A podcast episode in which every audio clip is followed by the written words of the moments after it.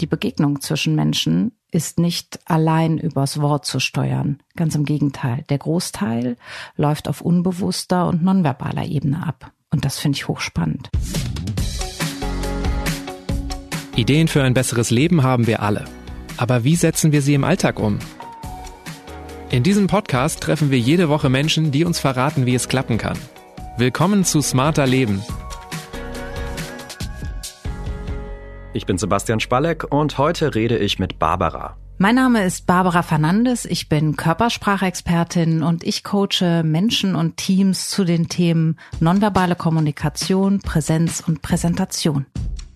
Wahrscheinlich kommunizieren wir alle tagtäglich, auch ohne Worte zu benutzen. Ein Lächeln, hängende Schultern oder eine bestimmte Tonlage kann schließlich auch so einiges aussagen. Barbara Fernandes hilft Menschen, ihre Körpersprache gezielt einzusetzen und will ihnen so zu mehr Präsenz verhelfen. Und darum geht's in dieser Folge von Smarter Leben. Wie komme ich mit Hilfe der Körpersprache selbstsicherer rüber? Ist sie Instinkt oder antrainiert? Und kann ich die Körpersprache von anderen wirklich einfach so lesen? Das erklärt uns Barbara in dieser Folge. Barbara, freut mich, dass du da bist. Wir sehen uns ja hier über Skype am Laptop. Ich bin auch mal ganz ehrlich, fühle mich ein bisschen beobachtet. Ich bilde mir das so ein, dass du als Expertin für Körpersprache mich auch irgendwie lesen kannst. Also daran, wie ich sitze oder wie ich meine Hände benutze. Ist da was dran? Ja, klar ist da was dran. Ich lese in dir, aber ich lese natürlich parallel auch in mir. Kommunikation findet immer statt. Also unsere Kommunikation hat schon lange angefangen, auch als du mich noch gar nicht angesprochen hast. Mhm. Und was fällt dir auf? Ähm, du bist genau wie ich ein bisschen aufgeregt. Du bist ähm, beim Thema und ähm, du bist offen und neugierig. So würde ich dich gerade einschätzen. Okay. Also, wenn jemand durch eine Tür hereinkommt, den du noch nicht kennst, worauf achtest du da als erstes? Wir sind visuell stärker als auditiv, also ich gucke eher, als dass ich höre, was jemand sagt. Ich gucke, was er mit den Augen macht, ich nehme wahr, wie jemand sich bewegt und im zweiten Schritt erst höre ich, was er sagt. Das kennst du vielleicht auch, wenn wir uns so vorstellen, dann hat man den Namen auch schon wieder vergessen. Das heißt, wir achten auf viele Sachen in dieser ersten Begegnung, die unsere Konzentration sehr beanspruchen. Okay, aber worauf fällt dann üblicherweise so der erste Blick oder ist das bei jedem anders? Das ist grundsätzlich eine Gesamtkomposition der Mensch. Ich kann jetzt bei mir zum Beispiel sagen, ich achte schon sehr, was die Leute mit dem Blick machen. Aber da ist jeder sicherlich anders. Es gibt auch Menschen, die achten ja eher auf olfaktorische Sachen. Also es kennt man auch, dass man sich erinnert fühlt an anderen Menschen, wenn man ein bestimmtes Parfum riecht. Oder man sagt ja auch, man kann jemanden gut riechen. Das gehört tatsächlich auch zu so einem ersten Eindruck. Das sind viele Faktoren, die einfließen. Und worauf wir achten, ist tatsächlich auch individuell geprägt. Man hört ja auch öfter, nichts zählt so sehr wie der erste Eindruck. Denkst du denn, da ist was dran oder ist das eher Mythos? Ich glaube schon, dass da was dran ist. Wir haben nur eine erste Chance für einen ersten Eindruck und der ist unheimlich wichtig. Denn ich ändere nur meine Meinung über jemanden, wenn ich einen höheren Grund dafür habe. Das heißt, ich bleibe mit dem ersten Eindruck und das ist dann erstmal bei mir so geparkt. Wenn ich dann aber einen höheren Grund habe, meine Meinung nochmal zu hinterfragen, erst dann mache ich mich auf den Weg, das nochmal genauer anzuschauen. Aber der erste Eindruck prägt unheimlich. Mhm. Was dann genau einen guten ersten Eindruck ausmacht, darüber reden wir noch. Jetzt aber erstmal zu dir. Ich habe gesehen, dein Lebenslauf, der hat ja so einige Wendungen. Du hast Sport studiert, dann ging es an die Schauspielschule, du warst also Schauspielerin und jetzt coachst du Menschen, die ihre Haltung und Körpersprache verändern wollen. Wie hat da eins zum anderen geführt? Das habe ich mich viele Jahre auch gefragt, ehrlich gesagt, Sebastian. Aber jetzt heute denke ich, ach guck mal, eigentlich kommt das doch ganz gut zusammen. Ja, ich habe Sport studiert. Meine Diplomarbeit habe ich in der Didaktik geschrieben.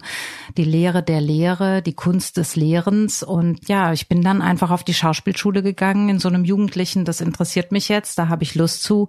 Und dass ich dann aber wieder ins Unterrichten gekommen bin, ist eigentlich wie die alte Leidenschaft, die wieder dazugekommen ist. Ich habe also im Schauspiel Fach sehr viel unterrichtet.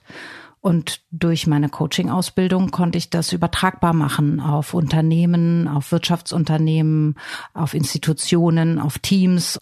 Okay, aber von der Schauspielerin zur Körpersprachcoachin klingt für mich jetzt ein bisschen gegensätzlich. Wie passt das zusammen? Für mich ist Schauspiel sowas wie angewandte Psychologie auch. Und der Text ist nur ein kleiner Teil von dem, was Schauspiel ausmacht. Der große Teil ist das, was zwischen den Menschen auf der Bühne passiert. Also was ist mein Impuls? Was will ich tun? Was macht die Authentizität zwischen zwei Figuren auf der Bühne aus? Und das hat unheimlich viel mit nonverbaler Kommunikation zu tun und mit der wirklichen Begegnung. Und das ist vielleicht das Stichwort. Also die Begegnung zwischen Menschen ist nicht allein übers Wort zu steuern. Ganz im Gegenteil. Der Großteil läuft auf unbewusster und nonverbaler Ebene ab. Und das finde ich hochspannend. Zu dieser nonverbalen Ebene. Also was gehört denn eigentlich alles zur Körpersprache? Ist es quasi alles, was wir tun, nur ohne Worte? Ja, ich sage immer, Körpersprache ist das, was wir sagen, während wir reden. Es gibt fünf Körpersprachparameter. Das ist die Mimik, die Gestik, der Tonfall, die Haltung, und Nähe und Distanz. Tonfall gehört eben auch dazu, also Sprache insofern, wie ich etwas sage, denn wir verstehen, das ist vielleicht wichtig mal zu sagen, das, was wir sagen, verstehen wir eigentlich nur, weil es Körpersprache gibt. Zahlen, Daten, Fakten und das, was ich vermitteln möchte, wird nur vom anderen verstanden, wenn ich den Kontext mitgebe. Ironie ist ein gutes Beispiel, wenn ich sage, ah, ich schaue hier aus dem Fenster und das ist so ein wunderbarer grauer Himmel dann versuche ich dich zum Lächeln zu bringen damit. Und das mache ich, indem ich dir den Kontext sage, das ist Ironie. Ich meine das nicht eins zu eins, was ich da sage.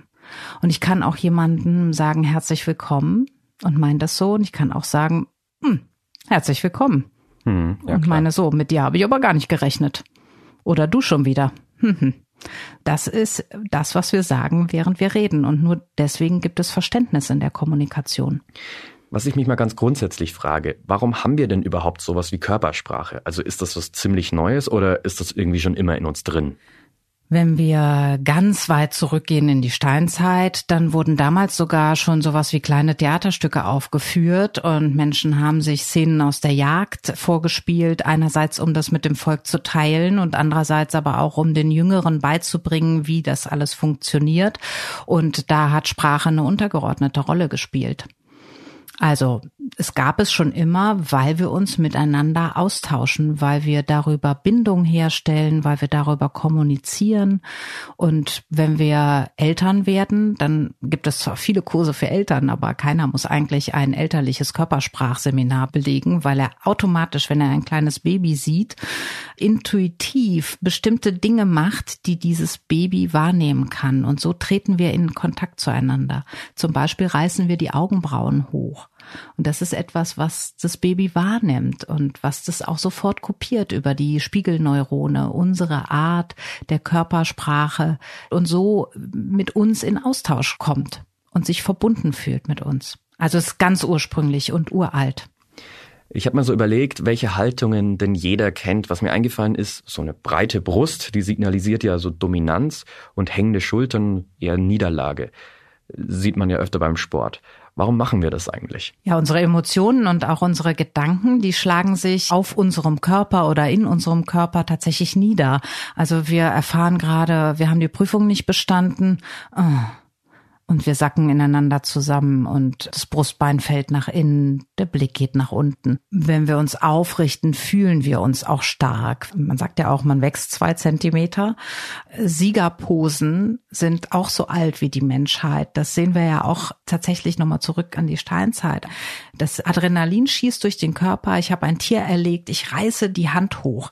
Es passiert eine Hormonausschüttung in meinem Körper. Ich bin groß und stark und das will raus. Also mein Körper ist einfach ein Ausdrucksmittel meiner inneren Emotionen und meiner Gefühlswelt. Okay, ist Körpersprache denn eigentlich dann nur evolutionär entstanden? Bei manchen Posen habe ich schon auch den Eindruck, dass es eher so anerzogen ist. Vor allem bei jungen Mädchen werden ja bestimmte Haltungen erst irgendwie antrainiert, denke ich mal. Also nicht breitbeinig sitzen zum Beispiel. Ja, also da gibt es wirklich ein wahnsinnig spannendes äh, Experiment. Da hat man Babys in blaue und in rosa Strampler gesteckt und hat Menschen diese Babys hochnehmen lassen. Und man konnte feststellen, dass erwachsene Menschen Babys in rosafarbenen Stramplern viel sanfter und leichter hochnehmen als die Babys in den blauen Stramplern. Die waren aber jetzt vom Geschlecht her nicht zugeordnet. Das heißt, ein Junge erlebt schon in in der ersten Prägung der Haltung auf den Arm etwas Robusteres als ein Mädchen. Ich glaube, wir sind sehr sensibilisiert, dass sich diese Dinge ändern müssen auf der Welt und dass Mädchen nicht zu sehr gelobt werden, wenn sie hübsch und süß sind und wenn sie den Kopf schräg liegen. Mit der Begründung auch noch, ach, wenn du so süß fragst, dann bekommst du, was du möchtest, dass wir sowas nicht mehr machen, mhm. sondern dass wir Mädchen, die ihren Kopf durchsetzen, nicht als bossy bezeichnen, sondern das Argument zählen lassen. Ja, also ich glaube, dass wir da in der Sozialisation unserer Kinder ganz stark das Gender-Thema bedienen und die Industrie uns dabei auch noch kräftig unterstützt, indem es gendergerechtes Spielzeug gibt. Und das finde ich sehr, sehr bedenklich. Es lohnt sich, das zu reflektieren und sehr darauf zu achten, wie wir körpersprachlich mit Mädchen und mit Jungs und das Thema divers an der Stelle ja vielleicht auch genannt umgehen. Also das ist natürlich auch irgendwie Klischee, aber Südeuropäer, sagt man ja, die benutzen auch eher so die Hände zum Sprechen, gestikulieren mehr und benutzen mehr den Körper. Hat Körpersprache also vielleicht auch so zivilisatorische Gründe? Auf jeden Fall. Also Körpersprache ist kulturell wahnsinnig geprägt ist ja auch verständlich, weil ich werde von meinen Eltern erzogen und ich kopiere auch Körpersprache von meinen Eltern. Und vielleicht kennt auch jeder Freunde aus dem eigenen Freundeskreis, die ähnliche Sachen mit ihrem Partner teilen. Oder vielleicht hatte jemand schon mal eine gute Freundin oder einen guten Freund, wo man Ausdrücke oder Blicke übernommen hat oder wo man Körpersprache an den Tag legt, die ich nur mit diesem Menschen teile. Und von daher werden wir immer in einer Kultur groß und diese Kultur hat äh, maximalen Einfluss auf unsere Körpersprache. Ja, und es ist auch so. Es ist ein Klischee, aber es ist auch so. Südeuropäer und Italiener reden viel mehr mit den Händen. Also, das hört sich jetzt alles so an, als wäre die Körpersprache ziemlich tief in uns drin. Trotzdem coachst du ja Menschen, die ihre Haltung verändern wollen. Was ich mich da frage, ganz grundsätzlich, wenn so tief in uns drin steckt, geht das überhaupt? Kann man das überhaupt verändern? Ja, tatsächlich ist es nicht mit einem Fingerschnipsen zu erreichen. Also alles, was wir verändern wollen an uns, hat einen ähnlichen Weg. Wir kommen vom Unbewussten ins Bewusste und vom Bewussten ins Steuerbare. Und das heißt? Das heißt, ich muss mir überhaupt erstmal angucken, wie ist denn meine Wirkung? Wie mache ich denn das, was ich da mache, Tag ein, Tag aus? Und wenn ich jetzt nicht an Veränderungen glauben würde, dann würde ich natürlich nicht dafür einstehen. Und wir können alles verändern, auch unsere Sprachmuster. Sonst könnte ja jemand seinen Dialekt gar nicht abgewöhnen. Sonst könnten wir keine neue Sprache lernen. Und so können wir natürlich auch unsere Körpersprache verändern und bestimmte Teile weglassen oder andere hinzufügen. Nur weil es instinktiv funktioniert, heißt es nicht, dass es nicht noch verbesserbar ist oder für mich als bewusstes Tool einsetzbar wird. Okay, du sagtest ja, dass es alles nicht mit einem Fingerschnipsen zu erreichen. Aber trotzdem, es fällt einem ja sowieso schon verdammt schwer, so Gewohnheiten zu verändern und jetzt auch noch so Gesten verändern, die so tief in einem drinstecken. Puh, also machen wir das mal konkret. Was ist denn eine kleine Geste, die ich leicht verändern kann, um besser rüberzukommen? Also ich begleite ja viele Leute, die auf die Bühne gehen und das meiste, was passiert ist, Leute gehen auf die Bühne, sagen Hallo und gehen einen Schritt zurück, weil das ein Instinkt ist.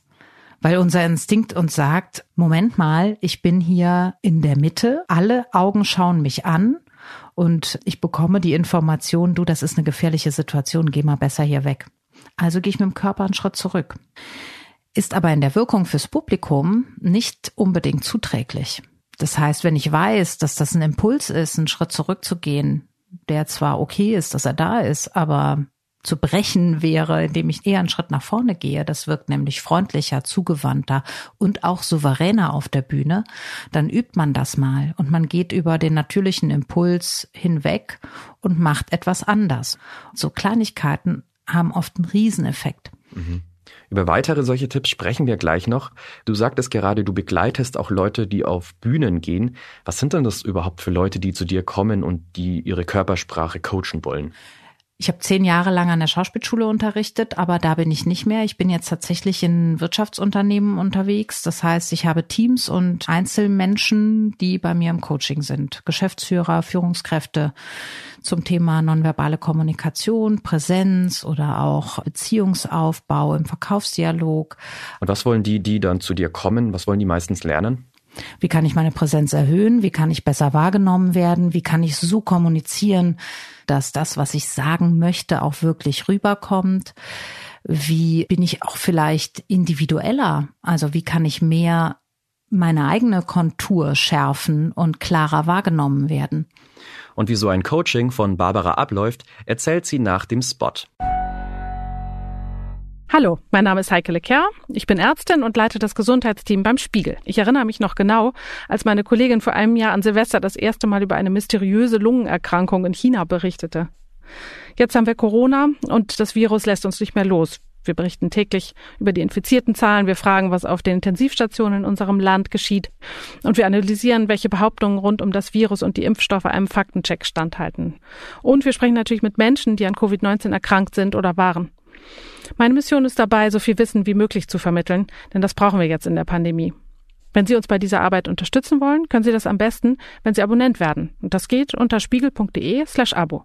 Und wenn Sie schon Spiegel Plus Abonnentin sind, vielen Dank. Okay, dann gehen wir jetzt auch mal in die Praxis. Wie läuft dein Coaching denn ab? Du hast ja schon gesagt, am Anfang steht immer so die Selbstbeobachtung. Stimmt das soweit? Ja, das steht am Anfang. Genau. Wir schauen immer erstmal, was ist da, wie wirkt es auf andere, aber auch wie wirkt es auf mich selber. Einmal die innere Motivation und einmal das, was von der äußeren Wirkung bedeutsam wäre zu verändern. Diese beiden Sachen gehen wir an. Was würde mir Kommunikation oder Präsentationen, Auftritte, was wäre für mich wichtig loszulassen oder was würde ich gerne lernen, was würde ich gerne können? Und genauso arbeite ich auch es gibt zum Beispiel eine Übung, wo wir uns darauf konzentrieren, unsere innere Haltung zu senden, also die Gedanken, die mir zugrunde liegen, zu senden. Und sowas kann ich eben üben, indem ich mich darin trainiere, zu senden und ich kann mich auch darin trainieren, wahrzunehmen. Okay, das hört sich für mich jetzt alles noch sehr technisch und auch recht komplex an. Jetzt aber mal ganz konkret. Wie sieht denn so eine Übung bei dir aus? Also die Übung zum Thema innere Haltung. Ich schließe die Augen, Überlege mir eine Haltung, zum Beispiel die Haltung komm her oder die Haltung geh weg. Öffne die Augen und du schaust einfach, was kommt bei dir an. Wenn wir beieinander wären, würdest du einen Schritt auf mich zukommen oder einen Schritt von mir weggehen. Und dann würde ich ja wissen, ob das, was ich gesendet habe, sich tatsächlich überträgt. Okay. Dann würdest du vielleicht die Augen schließen und ich würde das Lesen üben. Und wir würden feststellen, manchmal klappt es und manchmal klappt es vielleicht auch nicht. Dann würden wir den Partner wechseln und wir würden feststellen, ah, es gibt verschiedene Leute, mit denen geht das leichter, mit anderen geht das schwieriger. Und man würde auch auf jeden Fall feststellen, mit der Anzahl der Wiederholungen treffe ich immer öfter ins Schwarze. Das heißt, das ist wie beim Sport ein Trainingseffekt. Es ist wie äh, Lernen, bestimmte Ausdrücke im Gesicht und in der Haltung lesen zu lernen und eben auch darauf zu achten und sich nicht nur von dem gesagten Wort mitnehmen zu lassen, sondern eben den Blick auf das Nonverbale zu richten. Das ist eine Übung zum Thema innere Haltung und es gibt natürlich auch Übungen zum Thema äußere Haltung. Da kommt die breite Brust oder die hängenden Schultern von dir ins Spiel, die du eben genannt hast. Und wie sieht auch hier ganz konkret eine Übung aus? Wenn ich mich zum Beispiel auf den Blick oder auf das Brustbein oder auf die Füße konzentriere, dann können wir feststellen, wenn wir jetzt so voreinander sitzen und ich würde immer mit dem Blick nach unten gehen und mein Brustbein würde einfallen und ich würde meine Füße so zueinander stellen, sodass die Zehenspitzen sich berühren, dann ähm, ja, dann geht das jetzt schon los. Dann hätte ich schon leichte Wortfindungsstörungen und ich würde wahrscheinlich meine eigene Geschichte nicht so spannend finden und auch meine Stimme würde sich verändern, wie man das jetzt auch schon merkt. Das Tempo geht raus und so. Und wenn ich das Gegenteil mache, wenn ich dich also auf Augenhöhe anschaue, wenn ich mein Brustbein aktiviere, wenn ich beide Füße hüftbreit parallel aufstelle und dann meine Geschichte erzähle, dann bekommt sie einen anderen Drive, dann hat sie eine andere Lebendigkeit und ich stehe auch gefühlt mehr hinter den Inhalten, die ich da sende. Okay, und das geht wirklich, wenn man auch nur ein bisschen mit der Haltung arbeitet. Ja, absolut. Also ich habe das schon oft erlebt, dass Teilnehmer sehr überrascht sind, dass diese drei Faktoren, die das ja nur sind, und die ganze Geschichte vom letzten Wochenende großartig erscheinen lassen oder aber bemitleidenswert. Und das kann ich machen. Das ist nie zu spät. Also in dem Moment, wo ich in einen Raum gehe, wo ich ein wichtiges, herausforderndes Gespräch habe, noch mit der Türklinke in der Hand im Grunde genommen, kann ich kurz mich daran erinnern, die Augen zu öffnen, auf Augenhöhe zu gehen, das Brustbein zu aktivieren und mit den Füßen, mit beiden Beinen tatsächlich auf dem Boden zu stehen. Und schon allein dieser Stand und diese Position wird mir das Gefühl von Selbstbewusstsein vermitteln. Dazu gibt es Studien, die tatsächlich auch herausgefunden haben, dass unser Hormonhaushalt sich verändert, je nachdem, mit welcher Körperhaltung ich unterwegs bin. Also der Cortisolspiegel spielt da rein, ob ich wie viel Stresshormon im Körper unterwegs ist. Und wenn ich halt so eine offene, positive Körperhaltung an den Tag lege, sinkt mein Cortisolspiegel. Und das ist natürlich eklatant wichtig für alle herausfordernden Gespräche. Also was du gerade gesagt hast, das hat mich schon ziemlich an den guten ersten Eindruck erinnert, den wir vorhin schon mal angesprochen haben. Also wie gelingt der mir? Du sagtest auf Augenhöhe gehen, das Brustbein aktivieren und mit beiden Beinen fest am Boden stehen. Hast du denn sonst noch was? Also noch eine Verhaltensweise, wie mir so ein richtig guter erster Eindruck gelingt? Was ich sinnvoll finde, ist, wenn wir einem Menschen begegnen äh, in einer Situation, die für uns wirklich sehr wichtig ist, die vielleicht auch Aufregung macht, dass wir auf jeden Fall einen Moment gleich schwingen. Das bedeutet, dass ich das Tempo des anderen aufnehme. Wir nennen das Pacing. Das ist angenehm für mein Gegenüber. Der nimmt dann wahr, ah, ja, wir sind uns irgendwie ganz grün, das ist ganz okay hier mit uns. Nicht zu viel von sich selber reden, nicht nur zuhören, sondern einfach versuchen, in so einen gemeinsamen Groove zu kommen. In dem Moment, wo ich aufgeregt bin, melden sich viele unterschiedliche Stimmen und dass ich mich da auch auf etwas einschieße, was mich unterstützt. Also zum Beispiel die Haltung, komm her, ich bin da, du darfst mich kennenlernen, dass ich mich da auch innerlich gut aufstelle. Ich habe schon gemerkt, wenn du von Körpersprache redest, dann treffen auch immer Personen aufeinander. Also man steht oder sitzt sich quasi direkt gegenüber. Aber ein Problem in den letzten Monaten hier mit der Pandemie ist das ja nicht möglich. Homeoffice ist angesagt. Auch wir sehen uns jetzt hier nur durch einen Bildschirm. Wie komme ich denn gut rüber, wenn der Platz, um mich zu entfalten, ziemlich limitiert ist? Vielleicht ist das ja sogar vergleichbar mit deinem Schauspiel auf der Bühne zum Beispiel. Auch da gibt's ja nur begrenzt Platz.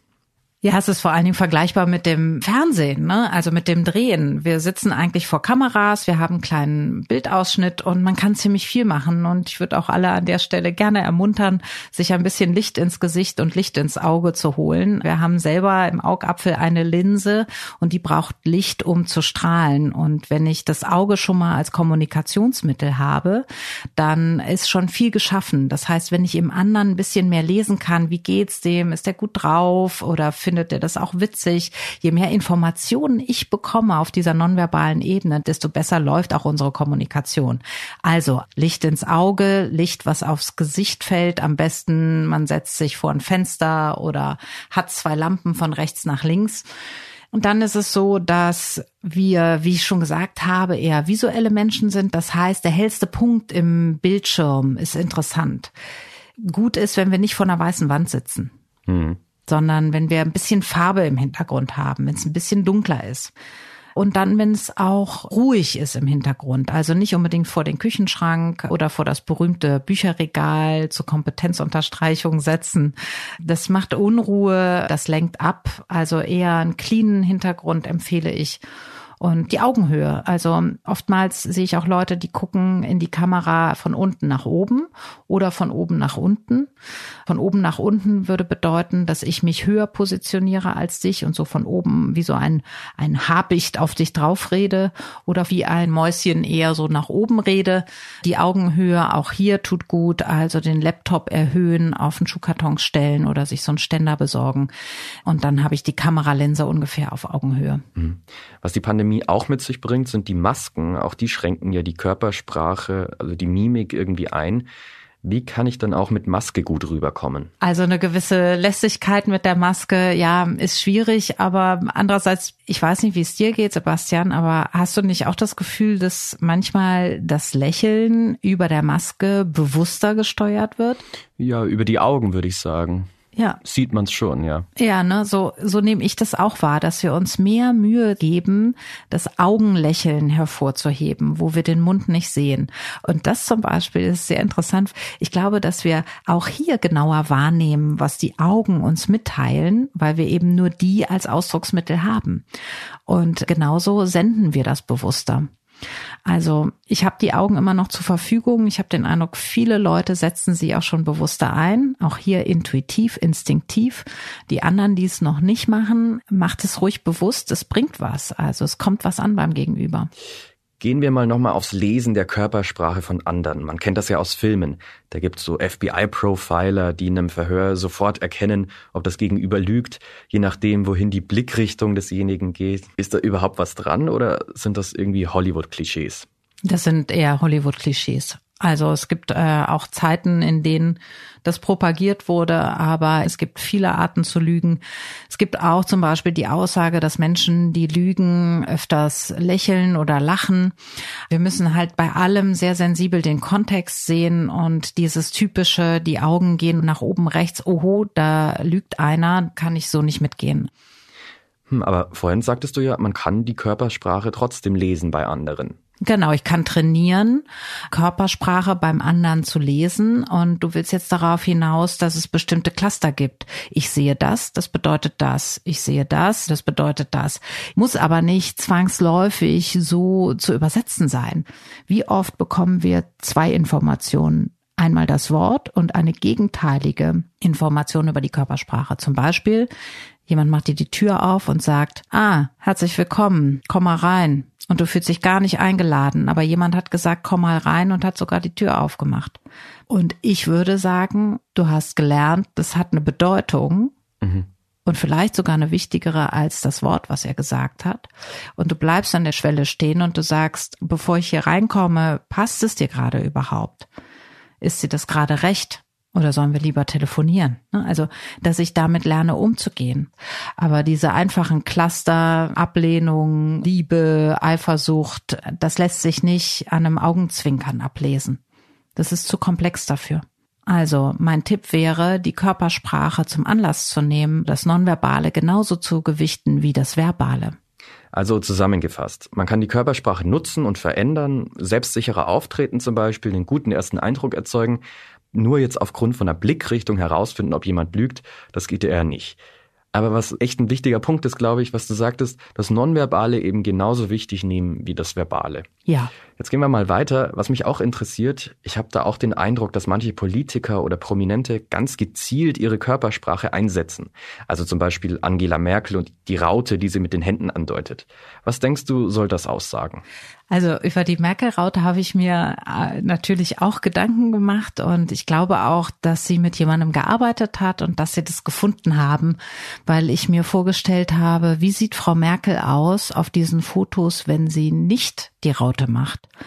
Vielleicht hast du gerade schon eine Vorstellung. Du hast gerade mit dem Mund gezuckt und ich glaube, dass es nicht so gut aussieht wie mit der Raute.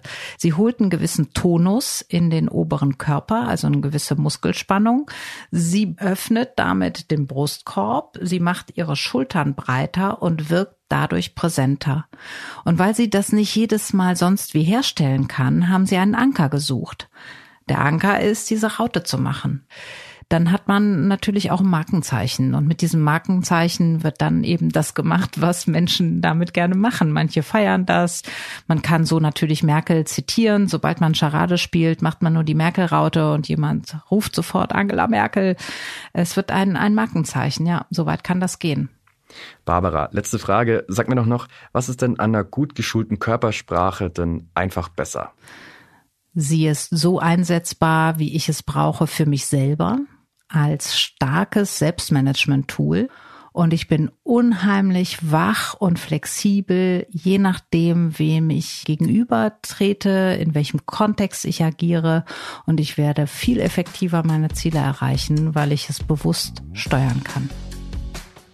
Der Link zu Barbaras Website und ihr eigener Podcast steht wie immer in den Show Notes zu dieser Episode. Und das war's für heute. Die nächste Folge von Smarter Leben gibt's ab kommendem Samstag auf spiegel.de und überall, wo es Podcasts gibt. Zum Beispiel bei Spotify oder Apple Podcasts. Bei Anregungen oder Themenvorschläge einfach eine Mail schreiben an smarterleben.spiegel.de. Diesmal wurde ich unterstützt von Philipp Fackler und Ole Reismann. Unsere Musik kommt von Audioboutique. Tschüss, bis zum nächsten Mal.